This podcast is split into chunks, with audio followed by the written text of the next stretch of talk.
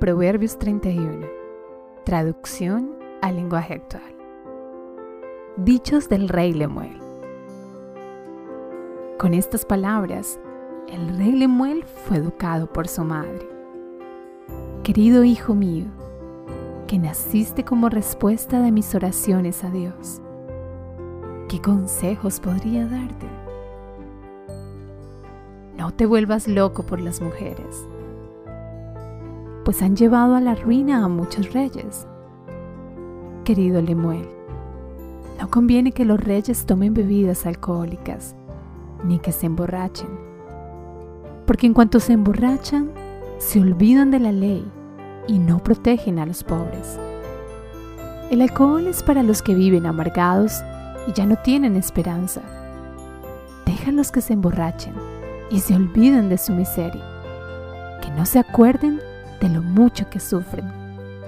Habla en favor de las viudas, defiende los derechos de los huérfanos. Habla en favor de ellos, hazles justicia, defiende a los pobres y humildes. La mujer ejemplar. Qué difícil es hallar una esposa extraordinaria. Hallarla es como encontrarse una joya muy valiosa. Quien se casa con ella puede darle toda su confianza. Dinero nunca le faltará. A ella todo le sale bien. Nunca nada le sale mal. Sale a comprar lana y lino y con sus propias manos trabaja con alegría. Se parece a los barcos mercantes. De muy lejos trae su comida. Se levanta muy temprano y da de comer a sus hijos y asigna tareas a sus sirvientas. Calcula el precio de un campo, con sus ganancias lo compra, planta un viñedo y en él trabaja de sol a sol. Ella misma se asegura de que el negocio marche bien. Toda la noche hay luz en su casa, pues toda la noche trabaja. Ella fabrica su propia ropa y siempre ayuda a los pobres. No le preocupa que haga frío, pues todos en su casa andan siempre bien abrigados. Toma telas de lino y de púrpura y ella misma hace colchas y vestidos.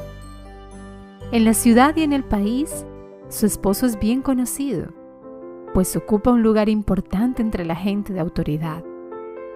La ropa y los cinturones que ella misma fabrica los vende a los comerciantes. Es mujer de carácter, mantiene su dignidad y enfrenta confiada el futuro. Siempre habla con sabiduría y enseña a sus hijos con amor. Siempre está pendiente de su casa y de que todo marche bien. Cuando come pan es porque se lo ha ganado. Sus hijos la felicitan, su esposo la alaba y le dice, mujeres buenas hay muchas, pero tú las superas a todas. La hermosura es engañosa, la belleza es una ilusión. Solo merece alabanzas la mujer que obedece a Dios. Que todo el mundo reconozca los frutos de su esfuerzo. Que todos en la ciudad la alaben por sus acciones.